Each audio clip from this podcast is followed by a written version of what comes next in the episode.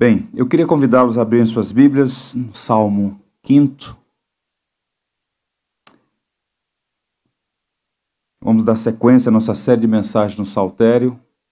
As outras mensagens já estão disponíveis nas plataformas da igreja, no site, no YouTube, e logo estarão também no Spotify, de modo que a gente pode ouvir novamente e compartilhar com amigos, familiares.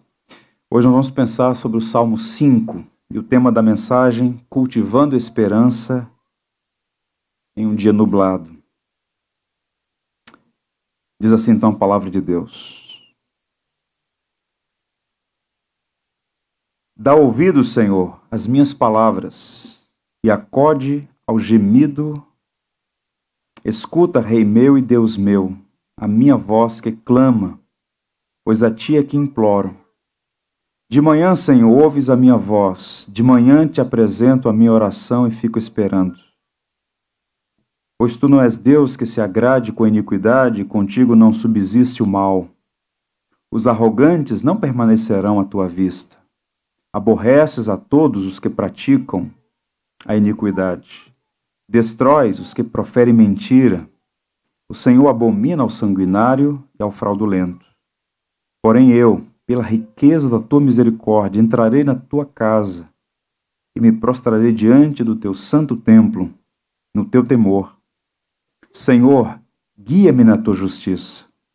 Por causa dos meus adversários, endireita diante de mim o teu caminho. Pois não tem ele sinceridade nos seus lábios, e o seu íntimo é todo crimes. A sua garganta é sepulcro aberto, e com a língua lisonjeiam. Declara aos culpados, ó Deus, caiam por seus próprios planos, rejeita-os por causa de suas muitas transgressões, pois se rebelam contra ti, mas regozijem-se todos os que confiam em ti, folguem de júbilo para sempre, porque tu os defendes, e em ti se gloriem os que amam o teu nome. Pois tu, Senhor, abençoas o justo, e como escudo os cercas da tua benevolência. Que o Senhor nos abençoe. Meus irmãos, nós não temos acesso ao boletim meteorológico do dia em que Davi escreveu esse salmo. Mas eu estou convencido de que aquela manhã era uma manhã nublada, um dia sombrio. Havia, digamos, densas nuvens sobre a alma de Davi uma melancolia. Observe que o texto vai deixar muito claro que ele estava sofrendo. Há uma dor tão intensa, tão profunda, tão angustiante, que ele usa uma expressão raríssima, que só aparece duas vezes em todo o saltério. Aqui e no Salmo 39, como veremos. Ele começa a sua oração e diz assim: Acode ao meu gemido. É assim que ele começa sua oração. Uma leitura atenciosa vai mostrar que a linguagem de alguém num contexto aflitivo, cercado de inimigos e de muitos perigos. Se você observar na sua Bíblia, possivelmente você vai encontrar, há uma nota introdutória que é canônica. Diz assim na minha versão Ara: Ao mestre de canto para flautas, Salmo de Davi. A expressão hebraica aqui é Nehilot que na nossa tradição portuguesa significa flautas de lamentação. Digo na nossa tradição porque há um debate histórico sobre o significado dessa palavra. Nós seguimos a tradição hebraica, que é adotada também pelos portugueses, que a ideia aqui é de flautas de lamentação, porque o hino que Davi está compondo é um hino melancólico, deveria ser acompanhado por flautas de lamentação, como era comum no mundo antigo, por exemplo, as flautas de pranteamento dos egípcios. Então ele compõe uma música, uma poesia, um hino que tem um tom melancólico. Triste. Agora observe. Não obstante a isso, há esperança no lamento. E a partir do verso 5, ele usa o vocabulário muito pesado que descreve as causas do seu sofrimento. Veja a linguagem. Arrogantes, obreiros da iniquidade, mentirosos, sanguinários, fraudulentos. São as expressões que ele usa nos versos 5 a 6. No verso 8, adversários. Verso 9, criminosos. No verso 10, traiçoeiros e transgressores. São essas as pessoas ou as qualificações das pessoas que estão perseguindo a Davi e provocando a ele uma dor tão intensa que ele está gemendo diante de Deus. Uma pessoa apressada no seu julgamento poderia supor que as circunstâncias tivessem esmagado a fé de Davi. Há pessoas que na fornalha da perseguição são devastadas, sua fé é como que aniquilada. Não é o caso de Davi.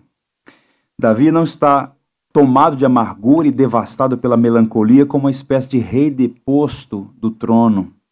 Não é o caso. Davi faz uma oração de lamento que envolve tristeza, ele está abatido, as circunstâncias são adversas, mas isso não é ausência de fé. O que eu disse aos irmãos nos salmos anteriores é que há uma dinâmica no saltério entre salmos de louvor e salmos de lamento. E lamento é uma coisa que a igreja cristã precisa resgatar.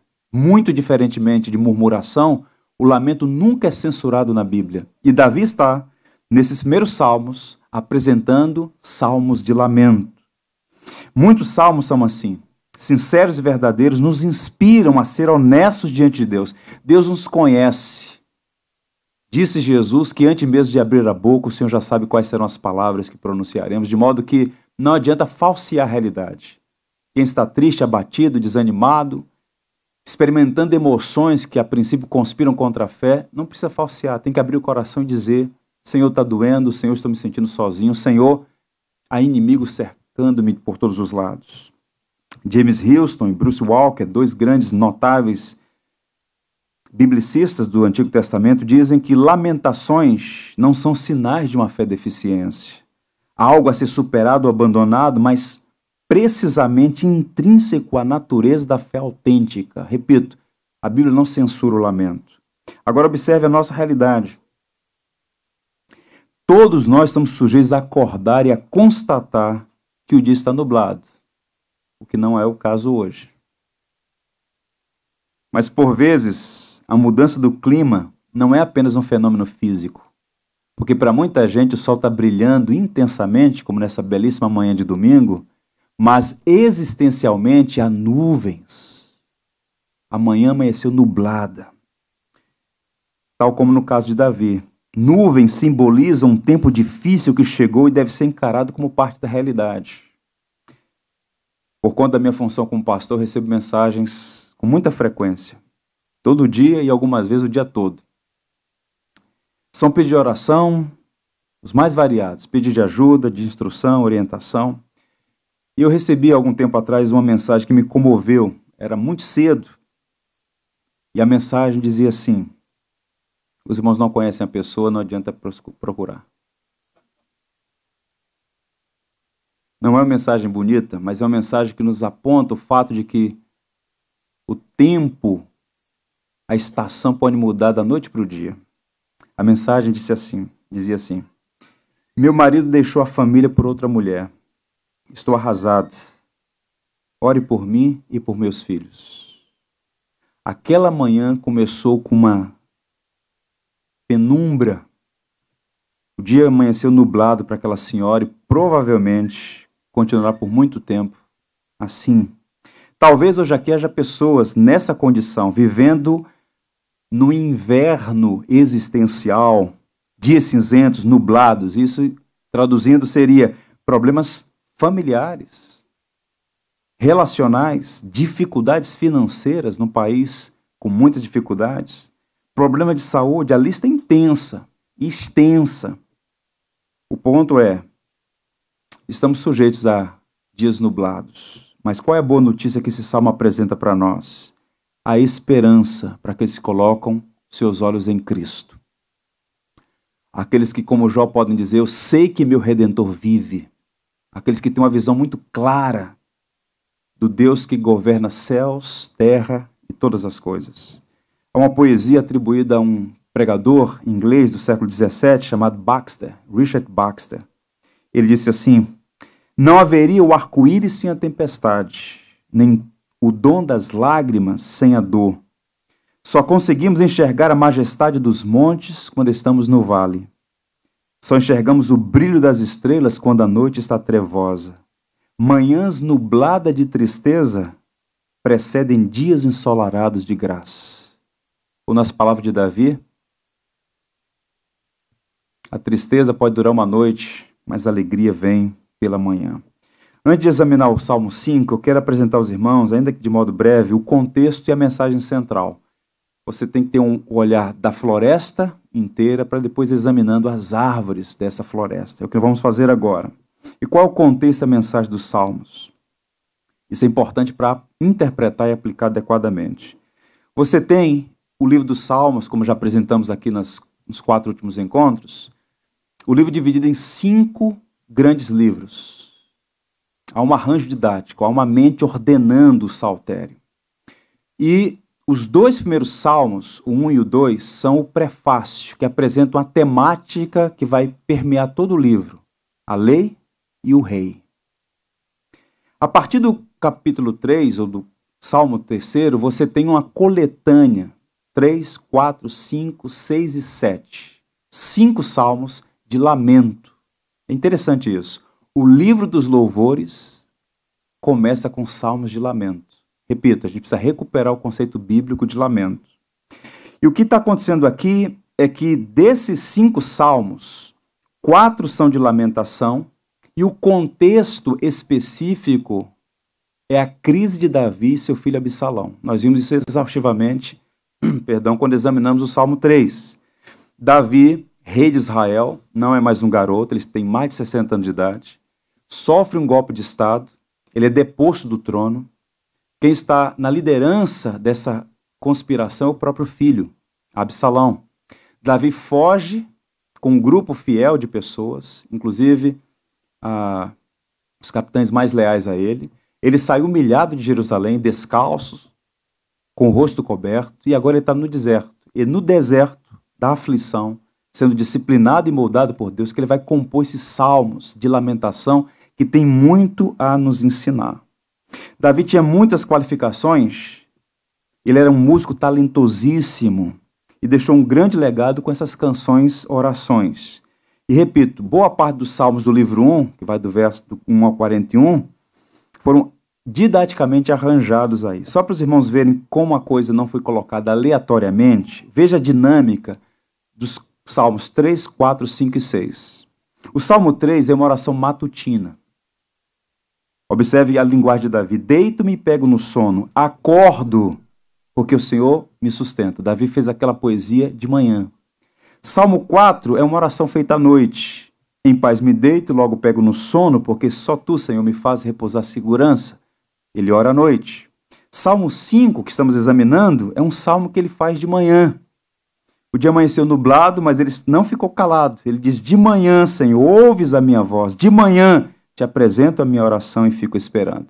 E o Salmo 6, que examinaremos semana que vem, Davi faz essa oração à noite. Tanto é que ele diz assim: Todas as noites faço nadar o meu leito com lágrimas. Portanto, salmos de lamento numa dinâmica, orando de manhã e à noite. De manhã e à noite.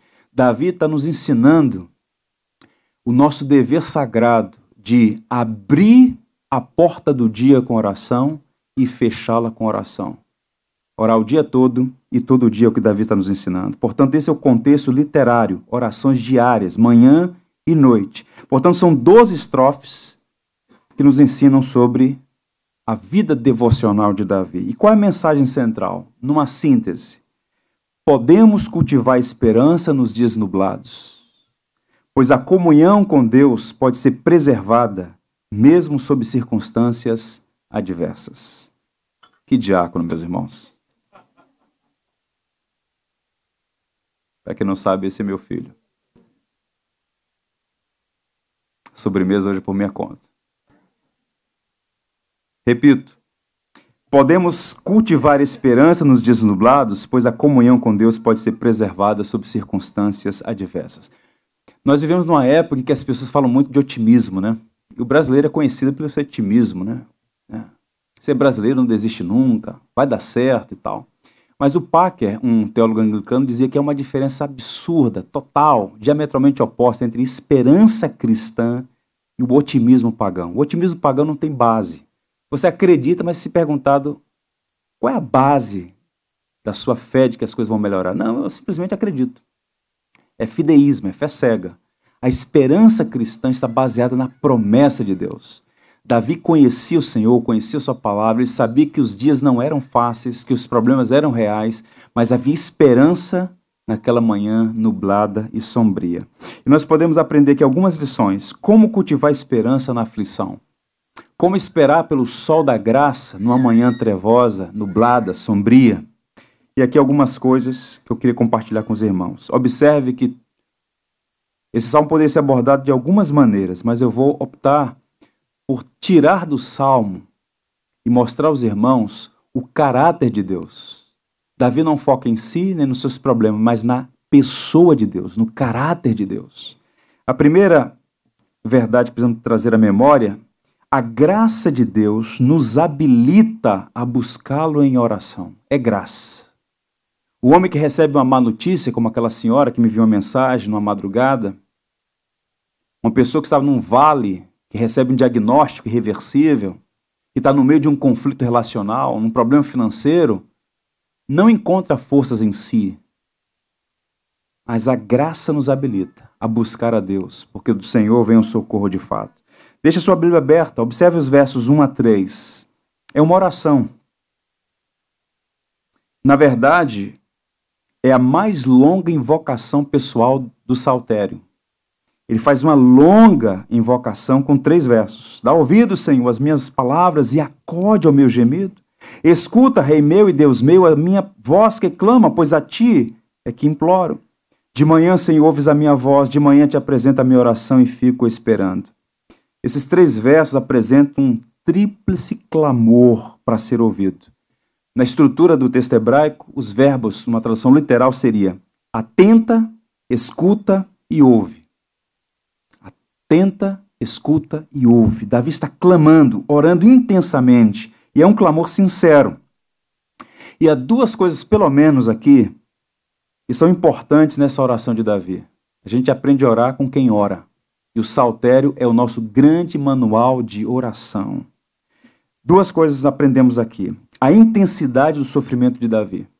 É impressionante. Expressão acode ao meu gemido. Ele está com a alma sangrando. Ele não é um estoico, suprimindo as emoções. Não, tá. E é muito do gnosticismo, do estoicismo na igreja evangélica brasileira, né? Sorria, Jesus te ama. Manda a tristeza embora. E vai dando essas palavras de ordem e às vezes vai suprimindo as emoções, confundindo fé com prepotência. Davi não faz nada disso. Senhor, eu estou gemendo. Está doendo. E esse lamento Deus não censura. Deus conhece a nossa vida. O termo hebraico aqui, repito, só aparece aqui e no Salmo 39. A raiz dessa palavra tem a ideia de meditação, uma oração inaudível. O que é que Davi está dizendo? Que a dor é tão intensa que ele apenas geme e agoniza diante de Deus. Às vezes fogem as palavras. Tudo que você faz é lamentar.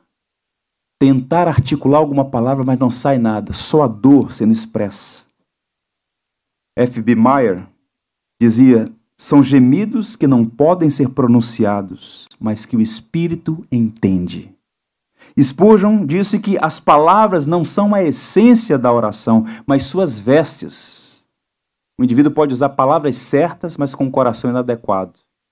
Por vezes pode faltar as palavras, mas com o espírito adequado. Ou seja, Deus vê o coração e Davi está gemendo diante de Deus.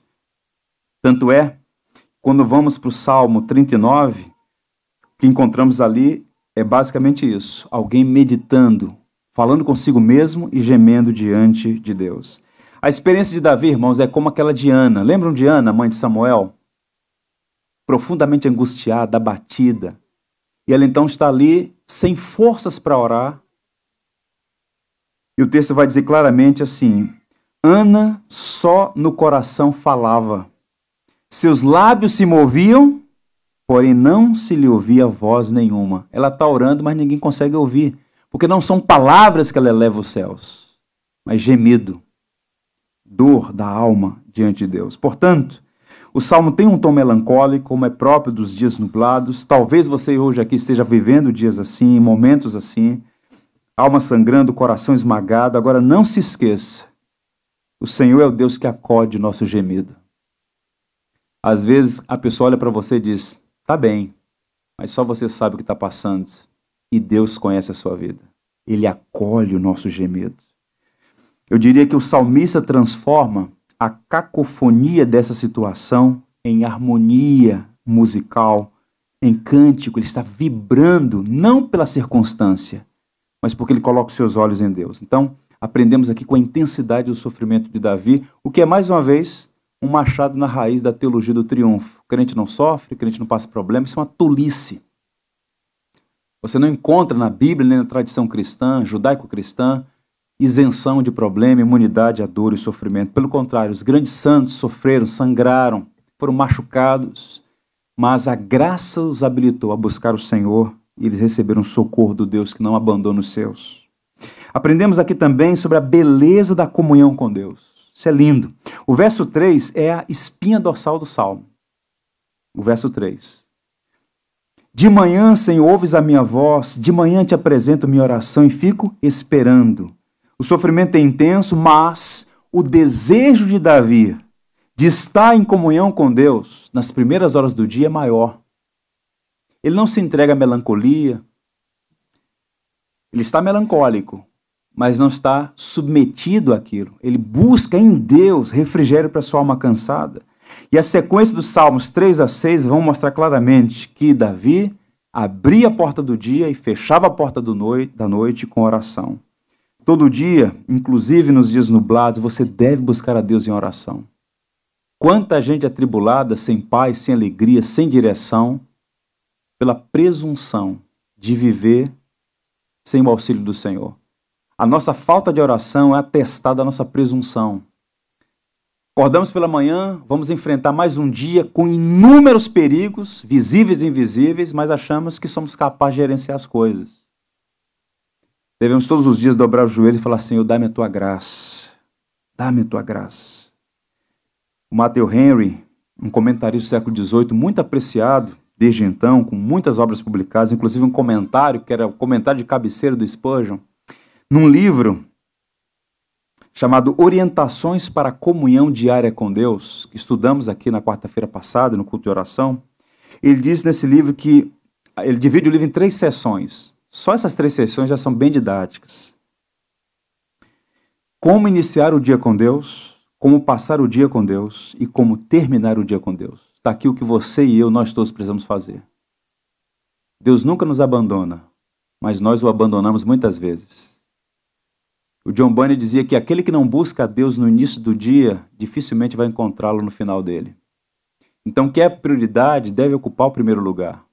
Mas às vezes, nós temos outras prioridades e fugimos daquilo que é essencial. Portanto, Davi nos ensina essa vida piedosa de devoção ao Senhor. Devemos buscar isso. E o próprio Cristo é nosso exemplo supremo. O que é que Marcos diz sobre Jesus? O Evangelho de Marcos é um livro rápido, dinâmico.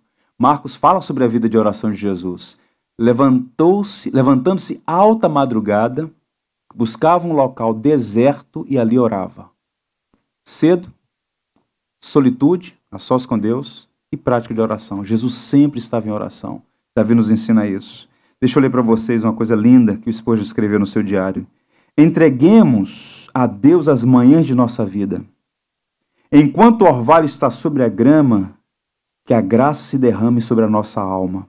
A oração deveria ser a chave do dia e o cadeado da noite. Receba aqui esse encorajamento, ore mais e devote a Deus as primeiras horas do dia. Você vai ter não apenas alegria da comunhão, mas força para enfrentar os múltiplos desafios de cada manhã, de cada dia. Segunda estrofe desse salmo, segunda proposição que a gente pode trabalhar aqui, também apresenta um caráter de Deus, um, ele um elemento do caráter de Deus que nos ajuda a cultivar a esperança, eu diria: a santidade de Deus não tolera o triunfo do mal. Observe os versos 4 a 6. Pois tu, Senhor, não és Deus que se agrade com a iniquidade, e contigo não subsiste o mal. Os arrogantes não permanecerão à tua vista. Aborreces a todos que praticam iniquidade. Tu destróis os que proferem mentira. O Senhor abomina o sanguinário e ao fraudulento. Davi está aqui, irmãos, demonstrando ter conhecimento de duas coisas que a gente precisa também buscar ter. Ele tem conhecimento da natureza dos seus inimigos, mas também ele conhece o caráter de Deus. Quem são esses homens que estão perseguindo Davi? A linguagem é pesada e, por vezes, os tradutores até suavizam aqui, porque Davi usa palavras pesadíssimas. E o que Davi está dizendo é o seguinte: eu estou cercado de gente arrogante, mentirosa, assassina e fraudulenta. Pessoas queriam matá-lo. E o que é mais doloroso nesse processo? Uma das pessoas, nesse caso em particular, quem está liderando a conspiração é o próprio filho. Deve ser difícil saber que alguém quer matá-lo. Deve ser terrivelmente difícil saber que é o próprio filho que quer matar você. Terrível que Davi está vivendo aqui. Mas Davi não apenas conhece a natureza dos inimigos, ele conhece a Deus. E quem é o Senhor? O Deus que não se agrada do mal, nem permite que o mal triunfe. Davi está fazendo aqui a mesma leitura de Abacuque. Ele está se colocando na torre de vigia como sentinela, esperando a resposta do Senhor. Ele sabe que Deus não aprova nem tolera o mal. O cenário no entorno é diferente. Você pega aquelas regiões todas ali, em volta de Israel, as religiões pagãs, as nações no entorno de Israel, o conceito de santidade, o conceito de moralidade não existia. Mas o Deus vivo e verdadeiro é santo, como diz Abacuque, tão puro de olhos que não pode contemplar o mal, de modo que Deus não permitiria o triunfo do mal. Aparentemente, numa circunstância ou outra, parece que o mal vai triunfar, mas Deus não permite que isso aconteça. A abominação de Deus contra o mal não é emocional, mas judicial. É uma expressão de sua santidade. Deus não pode ver o mal e ficar neutro. Deus sabia que aqueles conspiradores eram ímpios, as motivações eram erradas e que o Senhor mesmo, no momento oportuno, como de fato aconteceu, iria tratar de cada um deles. Quais são as aplicações para nós aqui que vivemos no mundo mal? De tanta injustiça e imoralidade de todo tipo, ilegalidades, duas coisas que a gente precisa aprender. Na vida, nem sempre teremos respostas para todas as nossas perguntas. Fico pensando em Davi naquele deserto. Ele estava sob disciplina. Lembra que eu falei isso aos irmãos? Ele reconheceu que tudo que estava acontecendo era disciplina de Deus. O Senhor falou através do profeta Natan que ele seria disciplinado. De fato, está sendo. Davi está colhendo ali a chamada lei da semeadura. No entanto, não é tão simples assim. Eu acredito que ele teve muitas perguntas que ficaram sem respostas. Por exemplo, é razoável o ódio do meu filho para comigo? É razoável o ódio de Absalão para com Davi? Como entender a traição, a deslealdade de pessoas tão próximas a ele, como por exemplo Aitofel? Portanto, às vezes nós vamos encontrar mais perguntas do que respostas. Agora, qual é a boa notícia? O caráter de Deus é um porto seguro quando a nossa fé recebe pancadas no mar das provações. O caráter, quem é o Senhor? Davi está indignado com a perversidade dos seus inimigos, mas ao mesmo tempo está confiante em Deus, no Deus Santo que não tolera o mal. E às vezes a nossa fé é muito frágil. Às vezes, muitas vezes, às vezes a nossa fé é ingênua, eu diria, em certo sentido. Precisamos entender o seguinte: você não terá todas as respostas para suas perguntas, mas uma coisa você pode ficar tranquilo e sossegado. O Senhor é porto seguro. Quando você tem mais perguntas do que respostas e quantas aflições parece que vão devorar você, vão consumi-lo por completo. Eu acredito que é melhor, o melhor recorte para entender o espírito de Davi nesse momento é o que ele mesmo escreve no Salmo 27, que a gente vai examinar mais à frente. Ele diz assim: apenas ouça. Ainda que um exército se acampe contra mim, não se atemorizará o meu coração. E se estourar contra a minha guerra, ainda assim terei confiança. Verso 10. Ele diz mais: Porque se meu pai e minha mãe me desampararem, se eu for abandonado pelos meus próprios pais, o Senhor me acolherá. Ele termina o Salmo 27 dizendo assim: Espera pelo Senhor. Tem bom ânimo, fortifica-te o teu coração, espera, pois, no Senhor. Portanto, a santidade de Deus é para nós um bálsamo, porque uma vez injustiçados, uma vez passando pelas mais difíceis provações, devemos trazer memória: o Deus que eu sirvo é um Deus de caráter santo que não tolera o mal. Em algum momento, ele fará intervenção. E a intervenção dele é sempre na medida certa, no momento certo, buscando a glória do seu nome e a aplicação da justiça. Terceira coisa que a gente aprende nesse salmo, mais um elemento do caráter de Deus. A misericórdia de Deus preserva o justo. Olha o verso 7. Porém eu, pela riqueza da tua misericórdia, estarei na, entrarei na tua presença e me mostrarei diante do seu santo templo no teu temor. O verso 7 começa aí, se você observar, com um sonoro contraste entre Davi e os seus inimigos. Eu, porém, esse eu, porém, aqui, ele está mostrando a diferença entre o justo e o ímpio, que, aliás, é um tema recorrente no Saltério. Começou assim: o caminho dos ímpios e o caminho do justo. Dois caminhos, dois destinos. Davi está entre os justos, não porque é bom, inerentemente bom, mas porque foi abençoado e contado entre os filhos do pacto. Ele pertence ao Senhor e teve de fato a sua natureza transformada. Pois bem, mas há uma diferença aqui profunda entre os dois. Justos e ímpios. Ambos são pecadores, ok? Mas qual é a diferença? Os ímpios ignoram e desprezam a Deus. Os justos o amam e desejam. Davi está no deserto, longe de Jerusalém, longe do tabernáculo, mas seu coração cria uma esperança. Davi não apenas anseia, mas está convencido de que o Senhor permitirá que ele volte a Jerusalém e adore no templo, que à época era apenas o tabernáculo. Que significa isso? Significa que ele está longe da casa de Deus, como a cena é chamada, mas ele se aproxima de Deus com essa reverência que os sacerdotes levitas demonstravam no tabernáculo. E a pergunta passa a ser: de onde vem essa confiança de Davi? Está sem o trono, sem o palácio, sem o exército. No deserto, como fugitivo, ele diz: Eu não sou como esses ímpios arrogantes, Senhor. Eu tenho expectativa de que eu volte à casa do Senhor e me prostre diante do teu templo, diante do Senhor em adoração. De onde vem esse desejo de adoração no coração dele? Bem, não é no exército que ele está confiante não são nas habilidades militares dele, não é na capacidade diplomática de de repente fazer um acordo com Absalão. Não. Davi começa o salmo assim: pela riqueza da tua misericórdia, ó Deus. É a misericórdia de Deus. Ele está ancorado, fundamentado única e exclusivamente no amor pactual. É a misericórdia de Deus. Isso faz toda a diferença, gente. Saber que o pacto de Deus para conosco é sustentado pelo próprio Deus, graças à sua riqueza misericordiosa. Aquele não era o filho de Davi, e de fato não foi. Deus fez uma aliança com Davi. Essa é uma aliança muito importante, um pacto importante para nós, o pacto davídico, de onde vem o Cristo. Qual é a aplicação aqui? Guarde isso no seu coração. Dias melhores virão para você porque Deus é misericordioso. Dias melhores virão porque Deus é misericordioso. Não é porque você é bom, é um estrategista, sabe dar a volta por cima. Isso tudo não faz sentido quando você examina a Bíblia. Há muita gente competente nas mais diversas áreas e que fracassaram naquilo que é mais essencial.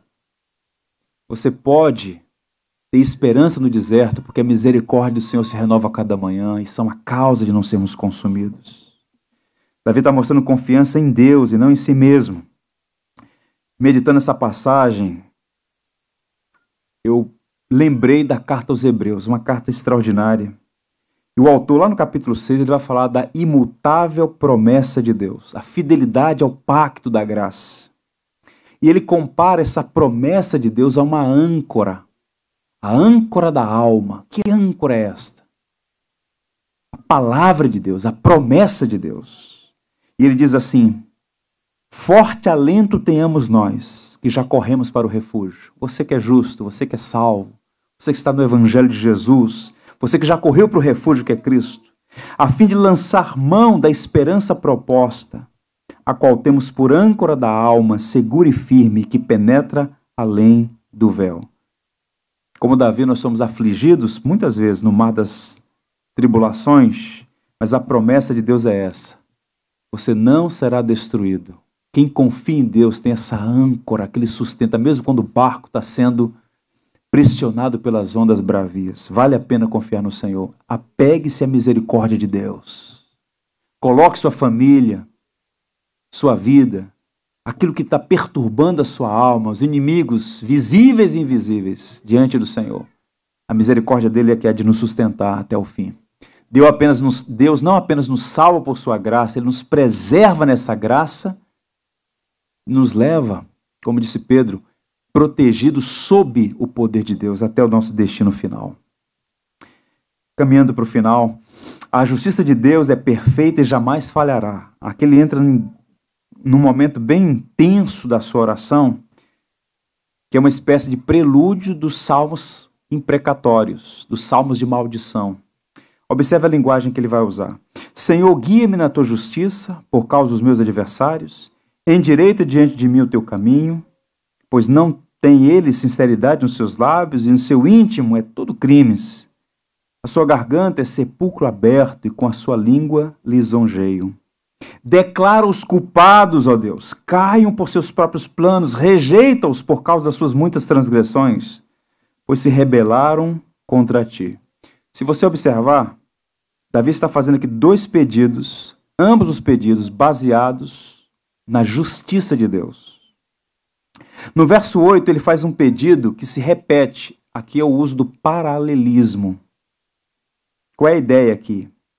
Observe, ele fala assim: guia-me na tua justiça, e depois endireita diante de mim o teu caminho. Em outras palavras, ele está dizendo o seguinte: Senhor, eu não quero fazer justiça com as minhas próprias mãos.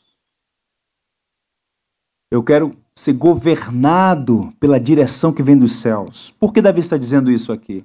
Os seus amigos, conforme nós examinamos no Salmo 4, alguns das pessoas mais próximas a ele estavam tão indignadas, tão iradas com Absalão, que queriam fazer justiça com as próprias mãos. Por isso, Davi diz no Salmo 4: Irai-vos, a ira de vocês é razoável, mas não pequem. Não pequem. Porque estavam indignados. De fato, era uma coisa horrível que foi aconteceu ali. No entanto, Davi está receoso de ser tomado pela impaciência do seu coração e do coração dos seus amigos e tentar sufocar a rebelião e restaurar o trono pelas suas próprias forças. Ele era o rei legítimo de Israel. Mas quando ele diz assim: Senhor, guia-me na justiça que vem do Senhor, que os meus caminhos sejam os teus caminhos, endireita os meus passos, coloca-me no lugar de acordo com a tua vontade. Nós poderíamos resumir essa oração com um hino de um homem chamado Horatius Bonar, quando ele diz assim: parece que ele está comentando a oração de Davi. Ele não falou sobre isso, mas se adapta perfeitamente. A linguagem da poesia é a seguinte: O reino que procuro é teu. Seja teu também o caminho que a ele leva, senão me perderei de certo. Não foi Deus que colocou Davi no trono? Não foi Deus que prometeu que jamais faltaria um descendente dele que ocupasse aquele trono? Não era o reino que jamais teria fim, apontando para o Cristo, filho de Davi? Então Davi está dizendo: Senhor, eu não quero fazer na força da carne. Meus homens estão impacientes, mas eu preciso que o Senhor endireite os meus caminhos, que o Senhor faça justiça, porque só o Senhor é justo na sentença que aplica. Qual é a aplicação, portanto, aqui? Quando você for injustiçado, não caia na tentação de ser injusto. A força da carne nunca produz bons frutos. Tiago não diz isso? A ira dos homens não produz a justiça de Deus. Davi não quer vingança, apenas justiça. E ele sabe que Deus é especialista em fazer justiça. E por isso, Deus pode fazer vingança. A vingança humana é sempre complicada e pecaminosa, mas a de Deus não. Nossa impaciência deve ser freada com esta observação que a natureza divina não pode deixar o ímpio permanecer impune. Então, quanto mais ferozes nossos inimigos possam parecer, mais próxima e certa será a sua destruição, porque Deus fará justiça. Essa frase, Deus me fará justiça, me fez lembrar a um clássico na literatura de Alexandre Dumas, O Conde de Monte Cristo. Um livro extraordinário, filme já sobre isso. E o fio, o livro tem um, um, um debate nas entrelinhas sobre a linha entre justiça e vingança. É uma linha tênue. E o livro é uma aula de ética cristã. Você tem o padre Abata Faria, que é preso num castelo Dif. E você tem a figura do Edmond Dantès, que é preso injustamente sentenciado, fica lá por muito tempo. Eles conseguem se encontrar e o padre passa a ser um mentor, um orientador, um pastor para ele. Ensina ele a ler e escrever, aulas de filosofia, teologia, enfim. Mas em algum momento acontece um acidente e o padre está prestes a morrer. E a última lição que o padre dá para ele é a seguinte, porque ele está consumido pelo desejo de vingança. Essa é a tônica do livro, Conde de Monte Cristo. E o padre então disse assim para ele: Não cometa o pecado pelo qual você cumpre sentença. Então, se você for injustiçado, não ceda à tentação de ser injusto. Nossa vocação é sempre pagar o mal com o bem. E na cela da prisão está escrito: Deus me fará justiça. Deus fará justiça. Por isso, Davi faz o segundo pedido. Declara os culpados, ó Deus, caiam por seus próprios planos, rejeita-os por causa de suas muitas transgressões, pois se rebelaram contra ti. E observe que esse pedido tem três aspectos de julgamento. Primeiro, desma, desma, desmascaramento. Palavra difícil, não? Tirar as máscaras. Declara os culpados. Eles estão aí pousando de salvadores da pátria, mas na verdade são ilegítimos tira a farsa dessa gente, declara os culpados. O Senhor é o juiz que vai levar, olhar o quadro. E o Senhor, como juiz, vai dizer: Você está sentado num trono que não te pertence, Absalão. Você é culpado de conspiração. É o que Davi está propondo aqui. Colapso. Senhor, frustra os desígnios deles. Inclusive, ele diz assim: caiam por seus próprios planos. Talvez aqui uma alusão a Aitofel. Senhor, eles têm planos para me matar. Que eles sejam frustrados e a oração final, expulsão. Senhor, faça, afasta esses transgressores, rejeita-os, que sejam removidos daí. Portanto, Davi está ecoando aqui o Salmo 94. O que é que diz o Salmo 94? Ó Senhor Deus, a quem a vingança pertence. Ó Deus, a quem a vingança pertence. Mostra-te resplandecente. Exalta-te tu, que és juiz da terra. Dá o, o pago aos soberbos até quando os ímpios, Senhor, até quando os ímpios saltarão de prazer? Ele clamando para que Deus fizesse justiça. Portanto, apresente suas dores, seus sofrimentos, seus lamentos, suas queixas, as injustiças sofridas, inclusive ilegalidades, diante do Senhor. Deus nos guia na justiça que vem dele e trata os nossos adversários. E a parte final do Salmo, os versos 11 e 12. O atributo exposto aqui é alegria, irmãos. A alegria do Senhor é a força dos que o amam. Observe os versos 11 e 12. Mas regozijem-se todos os que confiam em ti, folguem de júbilo para sempre, porque tu os defendes, e em ti se gloriem os que amam o teu nome. Pois tu, Senhor, abençoas o justo, e como escudo o cercas da tua benevolência. Esse verso começa com adversativa, conjunção aí. Há um contraste entre a merecida sentença de condenação do ímpio, que de fato será julgado e condenado, e a alegria dos que confiam no Senhor. E é curioso notar porque falar em alegria, em regozijo naquele contexto, parece dissonante, né? Nessa poesia. Davi está como Paulo no futuro, falando de alegria na prisão. A carta aos Filipenses, a carta mais lírica do Novo Testamento, foi escrita numa prisão. Alegrai-vos no Senhor, outra vez digo alegrai-vos. Quem escreveu isso? Um homem preso. Porque a alegria do Senhor é ultra circunstancial. Tudo conspirando contra, mas mirando como quem vê o invisível, contemplando a face do Deus vivo, a esperança permanece no coração e com ela alegria presente naqueles que amam o Senhor.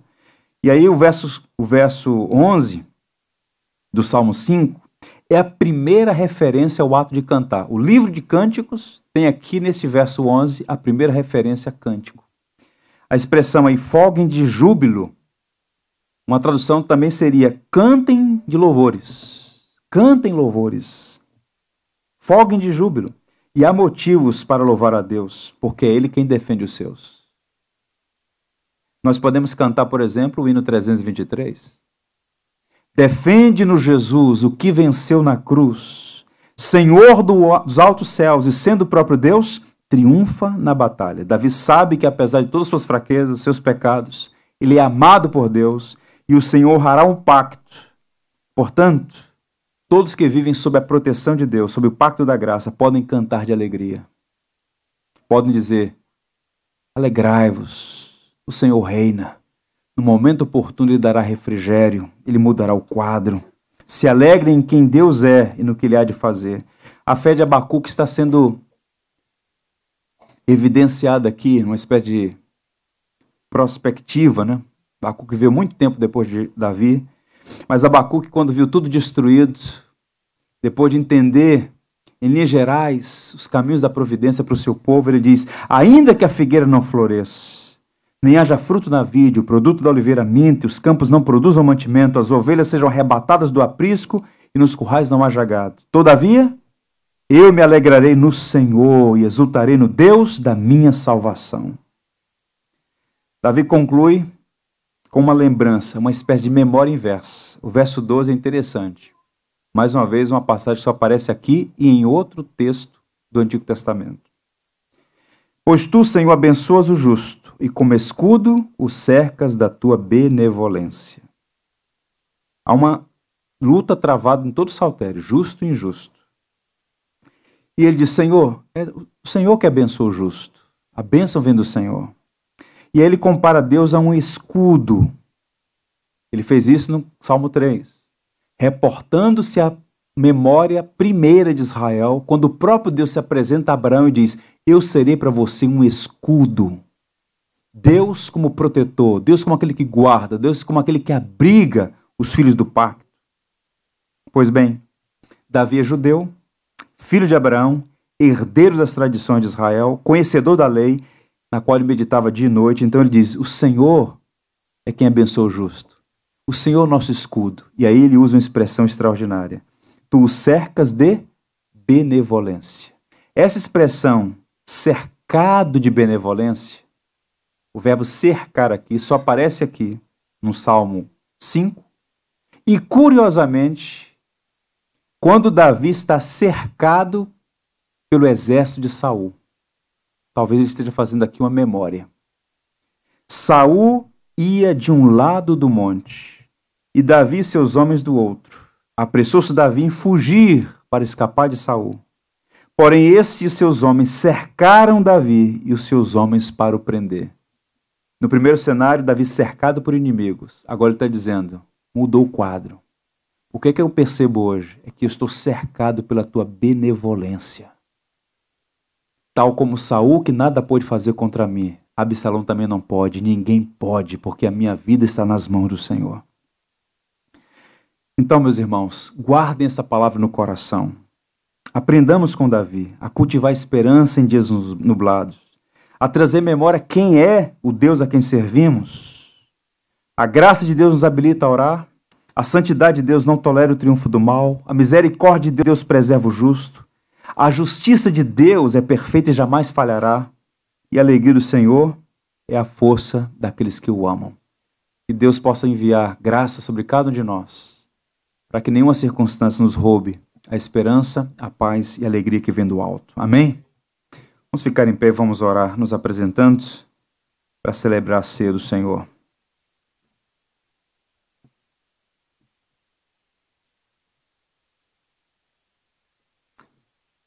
Vamos orar.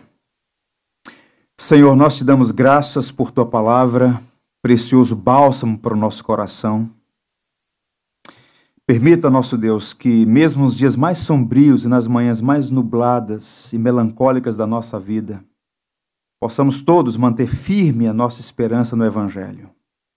Nós adoramos a Ti e a Ti somente, o Deus da nossa justiça, o Deus que é santo, rico em graça e misericórdia. Que nosso amor pelo Senhor se fortaleça e que a Sua alegria, a alegria do céu, seja nossa força em todas as estações da nossa vida. Santifica os nossos lamentos e os nossos louvores, em nome de Jesus, Filho de Davi. Amém. Ainda em pé nós vamos. Tudo que tens feito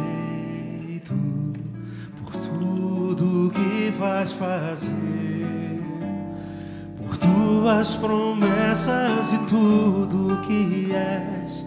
Eu quero te agradecer com todo o meu ser. Te agradeço, meu Senhor.